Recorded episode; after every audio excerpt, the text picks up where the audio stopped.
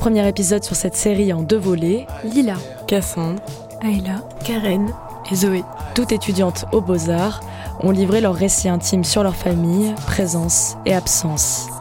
Tentez de nommer le trouble, les vides et les trop-pleins en quelques minutes. Dans ces récits transparaissent, entre autres, la communication et ses difficultés, la disparition, la violence, l'adoption, la transmission et enfin les autres. Après l'écoute collective de leurs témoignages individuels, elles interrogent ensemble Qu'est-ce qui fait famille?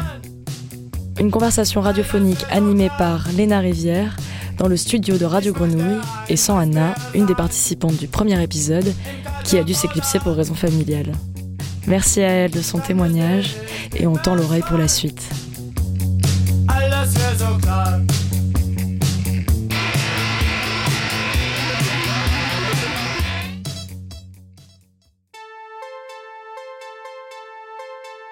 Sans, interruption, sans interruption, sans interruption, le podcast qui porte et laisse s'exprimer nos voix.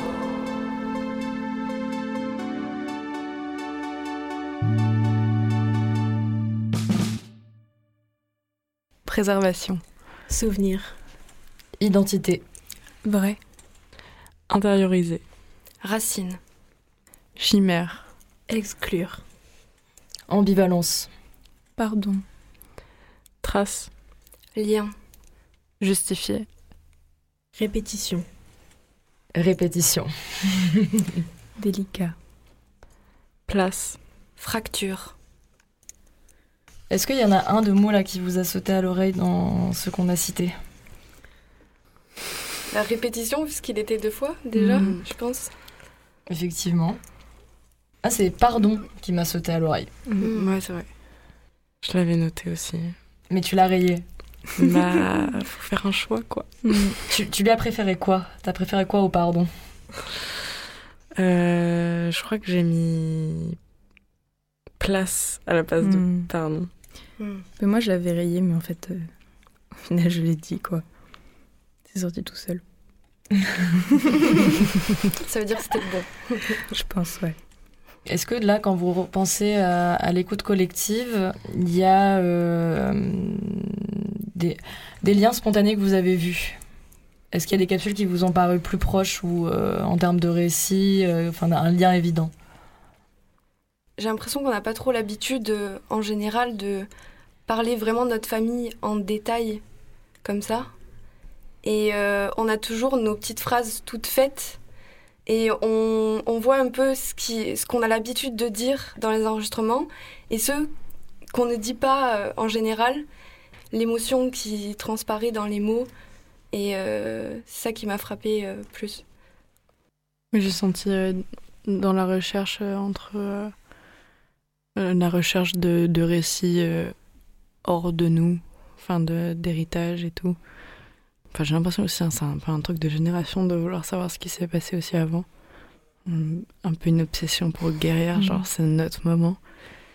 Et, euh, et, moi, je me demandais aussi euh, pourquoi euh, nos, grands-parents ou nos parents ne parlent pas de ces choses-là, ou comment ils en parlaient. Mais parce que dans, plusieurs récits, c'était ils veulent pas en parler ou c'est un peu caché. Enfin, il faut farfouiller quoi. J'ai l'impression que c'est l'arrivée de la communication, elle passe un peu par le fait de conscientiser le mimétisme qu'on peut potentiellement avoir.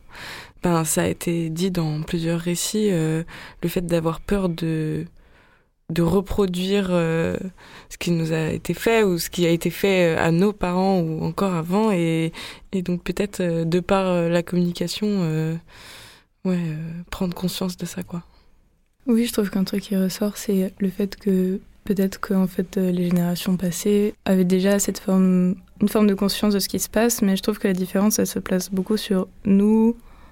J'ai l'impression, en tout cas, qu'on essaye de faire d'en faire quelque chose. Enfin, Il y, a- il y a cette espèce de stade de OK, c'est comme ça, on le raconte, et maintenant quoi? Pas juste euh, c'est comme ça, point. On on trouve plus la solution dans le fait de faire en sorte qu'il n'existe plus par le silence on essaye de en faire quelque chose après quoi. C'est compliqué en plus de. À notre âge, de. de enfin, bon, après, de toute façon, à tout âge aussi, hein, je pense. De savoir vraiment ce qui te définit.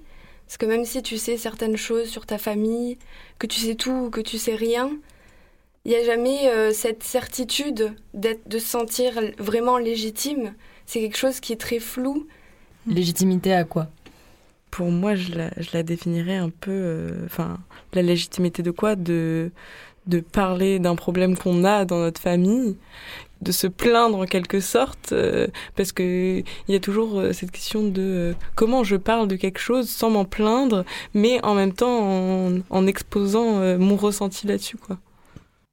Ça, ça me fait penser à ton récit, Cassandre, où tu parlais de préserver ta sœur. Enfin, il y avait le mot. Enfin, c'est pour ça que j'ai choisi ce mot préservation, parce qu'il revenait aussi beaucoup de préserver un tel et un tel, ou que un tel a essayé de nous préserver euh, en nous disant un peu à moitié les choses, mais enfin un peu quand même, et juste ça nous a embrouillés. Bah, c'est justement l'ambivalence euh, de où est la limite de soi euh, là-dedans parce que enfin il y a justement le fait que il y a des choses qui se répètent dans la famille et que du coup quand on parle de ces choses qui se sont répétées en parlant de nous, on est obligé de parler des autres choses. Enfin c'est impossible en fait de parler que de soi parce qu'on porte tout le reste. Et du coup, euh, je pense qu'en fait, la légitimité, c'est aussi cette espèce de résistance dont on a hérité de le reste de justement euh, cet enclin au silence et à juste l'acceptation de ce que c'est sans rien faire. Cette espèce de... Ouais, on est tous porteurs de ça, quoi, encore. Dans cette écoute collective, euh, quelque chose qui, qui m'a beaucoup euh, interrogée, euh, c'est euh, la question du, euh, de la vraie famille. Euh, tout simplement que quand on, est élevé par sa famille biologique, on- la question se la pose pas comme si c'était évident que en fait euh, ta famille c'est ta famille point, alors que euh, effectivement il y a plein d'autres modèles possibles et que pour autant euh, même sa vraie famille c'est pas pour ça qu'on fait famille avec sa vraie famille. Ouais, et qu'est-ce qui est un parent? Enfin, moi j'avais noté euh, qu'est-ce qui qu'est-ce qui fait parent?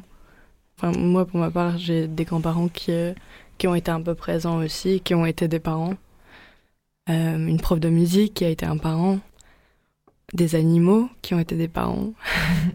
enfin, c'est plein de enfin de définitions différentes aussi. Ça, me fait penser à un, sentiment que j'ai ressenti assez jeune, mais plusieurs fois dans ma vie, de me dire, mais cette personne est de ma famille, vraiment? Bon, déjà, c'est pas que quelqu'un de ma famille, c'est un humain. Déjà, ça, c'est spécial à se rendre compte que ta mère, c'est une femme et que ton père, c'est un homme, juste. Et de voir aussi euh, son, son histoire ou euh, qui elle a été avant de rentrer dans cette famille. Et aussi, euh, ça te fait.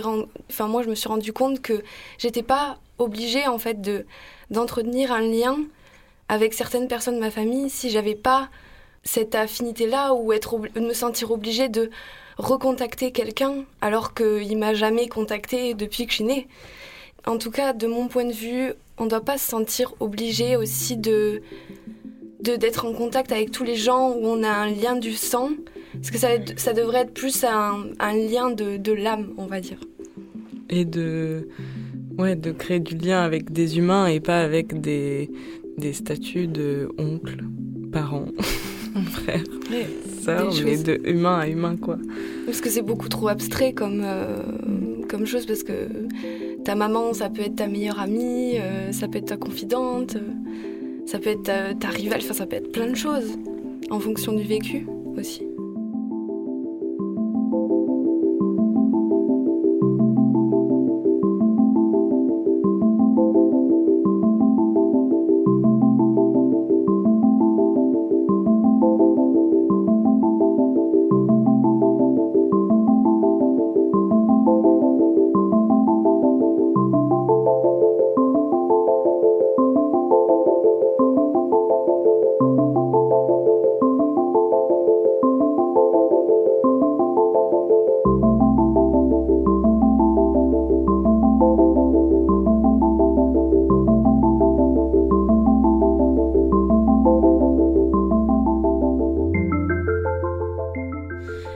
Peu comme si c'était euh, le regard extérieur en fait qui l'impose cette hiérarchie parce qu'au sein de la famille en fait, euh, ben voilà, s'il y a deux personnes qui se parlent pas, ben ils se parlent pas, mais c'est par rapport aux autres. Enfin moi, on m'a toujours fait ressentir, euh, on m'a toujours fait questionner en fait mon rapport avec ma famille mais c'est les gens en dehors de ma famille qui m'ont fait questionner et pas les, personnes de ma famille. Hein. Enfin, à aucun moment donné, mes parents m'ont dit Est-ce que tu es vraiment ma fille tu vois, genre.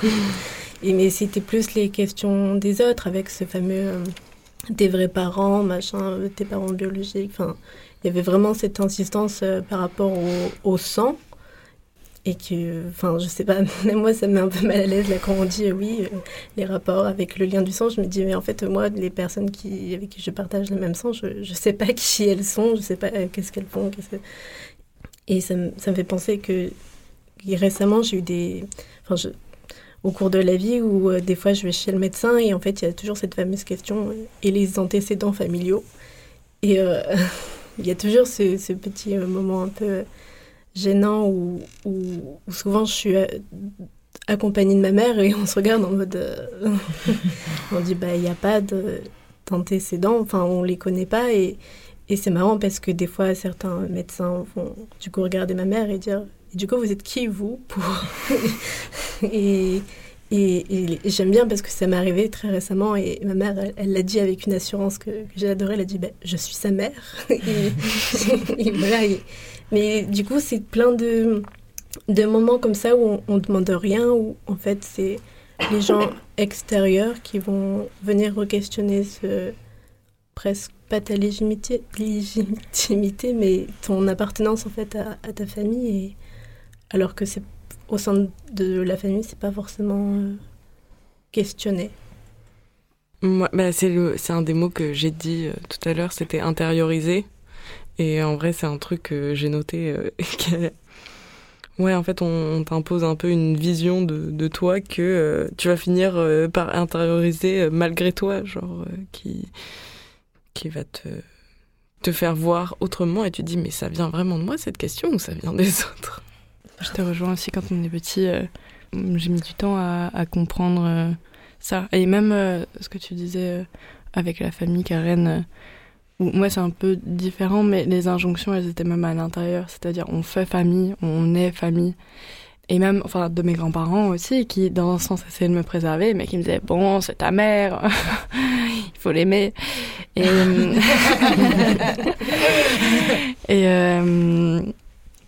et en fait, euh, oui, enfin, quand t'es enfant, tu vois des exemples à, droite à gauche et tu te dis bon, euh, ok, ça se passe pas comme ça chez mon ami, mais euh, mais c'est ma famille, donc je fais comme je peux avec ma famille et c'est ma famille. Et ça met beaucoup de temps, même si, enfin, maintenant les choses changent aussi.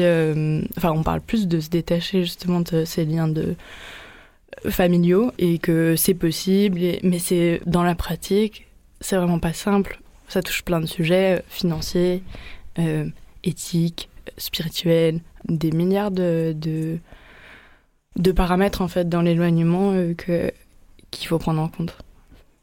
Oui, moi ce que je voulais dire c'est que euh, quand on se compare quand on est petit ou qu'on cherche des exemples de familles qui peuvent être semblables à, à la sienne, des fois c'est un peu compliqué parce que bah, moi par exemple j'avais pas de, de, camarades de classe ou, ou, de personnes que je connaissais qui, qui étaient aussi adoptées et, euh, et dans les médias ou à la télé ou tout ça, il n'y a pas non plus de grande représentation de personnes adoptées. Ou sinon, les seules fois où à la télé je voyais des, exemples de personnes adoptées, c'était pour dire que, euh, regardez, c'est une personne adoptée, euh, c'est un enfant très problématique, etc. Ou le fameux téléfilm où c'est l'enfant ado, enfin l'ado qui découvre qu'il est adopté, et du coup il part de chez lui, et c'est le gros drame. Et et donc oui, il faut déjà trouver aussi un, exemple. Enfin, oui, oui c'est ça, un exemple ou quelqu'un à qui on peut s'identifier. Et, des fois, c'est pas facile parce que ben, on le trouve pas en fait. Et quand on le trouve, en fait, c'est une image un peu faussée. Les gens, ils ont aussi cette image faussée. Quand tu dis que tu es adopté, du coup, ils vont avoir plein de clichés en tête et tout ça. Et là, ils vont venir te poser des questions, etc. Et ça peut être un peu gênant. Et quand on est petit, ben en fait, quand on nous dit des choses, ben des fois on finit par s'en imprégner aussi. On se dit, ok, si c'est comme ça que ça se passe, ben, c'est comme ça que je dois agir. J'ai souvent entendu une phrase où qui disait Ah, t'es adoptée, c'est génial, mais tu dois être hyper reconnaissante envers tes parents, etc. Et du coup, je me suis inconsciemment, en fait, je me suis dit ok, ça veut dire que je dois être reconnaissante auprès de mes parents, ça veut dire que je dois être la meilleure, je dois faire tout parfait. Ok, enfin, c'est hyper inconscient et, c'est euh, des années plus tard, en fait, où je m'en suis rendu compte. Et je me dis, ah ok, waouh, cette pression que je me mets depuis toujours, depuis enfant. Et c'est surtout une pression qui est venue de l'extérieur d'abord, parce que mes parents, ils n'ont pas, j'allais dire, ils n'ont pas de, grandes attentes. Enfin, ils, ils, veulent que je sois heureuse et tout. Et enfin, à aucun moment, ils m'ont dit, ok, tu dois être parfaite, machin, etc. C'est plus les autres, en fait, euh, et ça peut être euh, des personnes que, dans le cadre scolaire, des enseignants, j'ai déjà entendu ça. Au final, euh, je l'ai gardé pour moi, j'ai intériorisé et je me suis dit, ok, si c'est ça qu'on me dit, c'est que ça doit être le cas et c'est ce que je dois faire. Ce que, je trouve intéressant dans ce que tu dis, Karen, c'est le rapport à ce qu'on se raconte aussi quand on est enfant. Bon, il y a la question de la représentation, bien sûr, du manque de représentation mais aussi de euh, combien euh, ce qu'on attend, euh, enfin ce qu'on pense que nos parents attendent de nous, ou ce qu'on pense qu'on doit renvoyer à nos parents, combien ça va déterminer un, grand chemin. Et d'ailleurs, il y a dans les récits individuels, il y a cette question du chemin. et ça, enfin, je trouve ça intéressant. Est-ce que vous arrivez à vous souvenir vous de ce que vous êtes dit quand vous étiez petite? Enfin, j'ai toujours été très surprise de justement les différences entre quand j'allais chez des amis et chez moi, comment c'était. En fait, on a des manières de s'exprimer, de se comprendre très différentes. Et euh, je me suis toujours dit qu'il fallait que j'évite les malentendus à tout prix. Et en fait, ça ça marchait pas du tout parce que c'était enfin, il y avait toujours euh, il y avait toujours mes parents me disaient toujours euh, que je faisais telle chose exprès pour tel résultat, ce qui était complètement faux.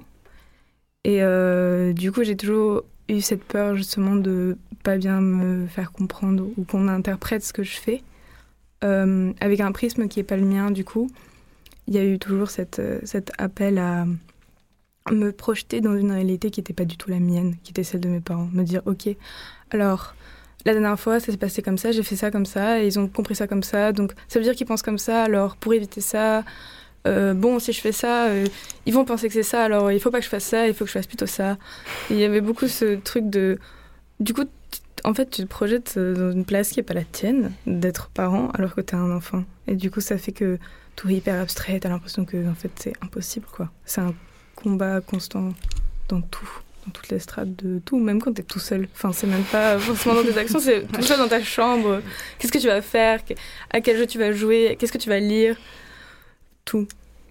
Oui, euh, ça résonne beaucoup euh, dans mon histoire aussi, euh, je trouve, parce que je, quand, à partir à peu près de 10 ans, j'ai eu ce sentiment-là, un peu comme toi, de qu'est-ce que je dois faire pour ma famille, comment je dois être, en fait? Une sorte d'adaptation un peu à mon environnement et à ce que je vis.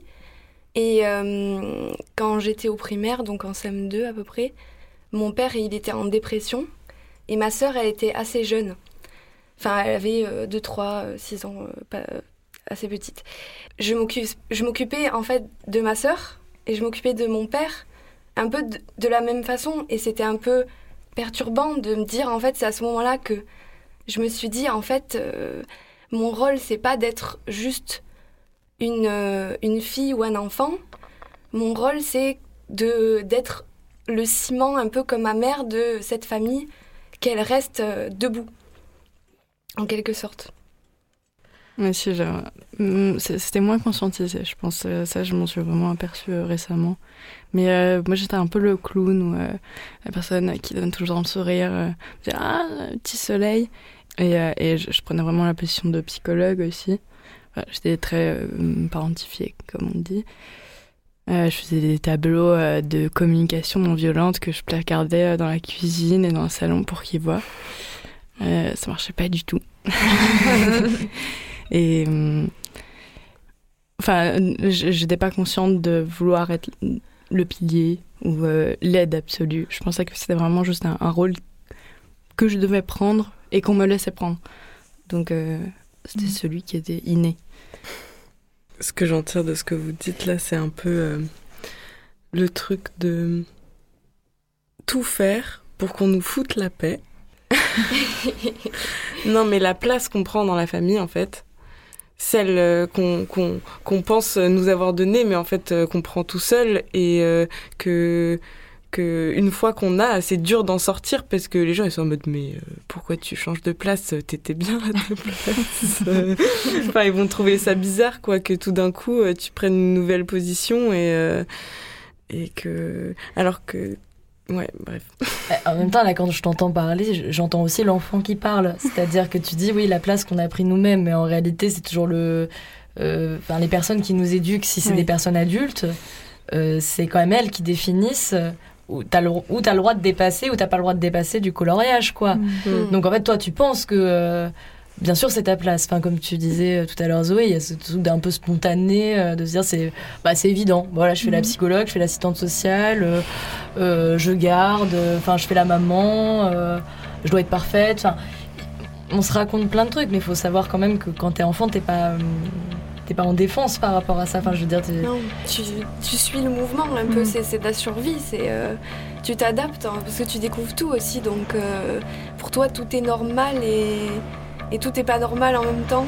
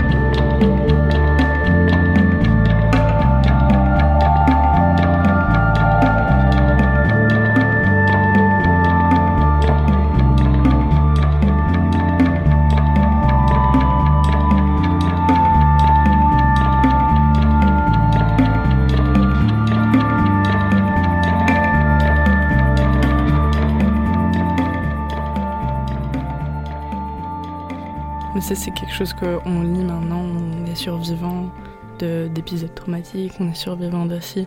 À ce moment-là, euh, je savais pas que j'étais en train de survivre. Et euh, c'est assez fou de, de se rendre compte. Ça fait un, gros oh là. Enfin, mm. c'est très corporel pour moi. Ouais, c'est viscéral un peu. Euh, enfin, moi, je sais que je me rends compte quand on essaie de me ramener un peu à ce truc et qu'il y a une résistance parce qu'en fait, quand tu es dedans, bah, tu, justement, tu survis. Et en fait, tu peux pas avoir conscience de ce qui, enfin, de la violence pendant que tu, ça arrive parce que c'est pas possible. Il y a une espèce de d'éloignement, de survie, quoi, des sentiments. Et après, quand c'est le après, que du coup tu commences un peu à conscientiser ce qui se passe, et ben tu peux pas retourner là-dedans. C'est plus possible. C'est déjà, il y a trop une résistance qui se passe, quoi moi, ce que j'entends surtout, c'est que bon, la famille, c'est peut-être pas euh, le sang, mais c'est viscéral en tout cas. Bah, si, je vous pose la question de comment guérir. J'avais marqué le mot euh, reconstruire et euh, retisser, même si ça se dit pas, mais. en ce moment, je réfléchis beaucoup par rapport à la famille et je me dis que que ce soit bien ou mal, je, en tout cas, moi, je l'accepte mieux quand c'est au même niveau. Quand les deux côtés sont au même niveau et que je les accepte autant les uns que les autres. Euh, moi, la guérison, peut-être qu'elle va passer dans un premier temps par euh, un détachement, et c'est peut-être ce qui est en train de se produire euh, dans, un, détachement spatial, en tout cas pour l'instant, pour mieux revenir et créer une nouvelle relation, une nouvelle manière de faire, une nouvelle manière de, communiquer, et genre, ouais, prendre du recul sur, euh, sur la famille. Euh, ça me parle énormément quand tu dis euh, détachement spatial, parce que depuis que je suis arrivée à, à Marseille et que du coup je me suis éloignée géographiquement de, de mes parents, c'est aussi le, le moment où j'ai pris la décision de prendre soin de moi et ma santé mentale en allant voir une psychologue. Et c'est là aussi où j'ai commencé à, du coup à réaliser qu'est-ce que l'adoption pouvait avoir comme impact sur euh, ma vie, enfin comment ça se retranscrit encore maintenant dans ma vie et comment faire en sorte de de se détacher de des mauvais bagages, si je peux dire ça comme ça. Moi, les moments comme ça de discussion, déjà, c'est une étape de guérison, très pragmatique. Et après, ouais, dans le quotidien, c'est, ouais, pour moi, c'est ritualiser un petit peu les choses. Et euh, bah ouais, retrouver euh, moi ce qui me fait du bien, savoir dans quel ordre j'ai envie de faire les choses, à quelle vitesse? Et, et de prendre un peu le temps, ouais. Moi, ça se fait un peu dans une forme de. Bah, du coup, c'est un peu une espèce de rage viscérale de devenir tellement moi-même que personne pourra projeter des trucs sur moi. Qu'en fait, je vais arriver et que juste ma masse va prendre l'espace de qu'il faut, mais pas même pas en faisant un effort, tu vois. C'est juste en étant et qu'en fait, ça soit pas possible de mettre quoi que ce soit à la place. We wander through each other's lives just like the rivers, constant flow and signs of life in all our eyes. Keep this city on the go.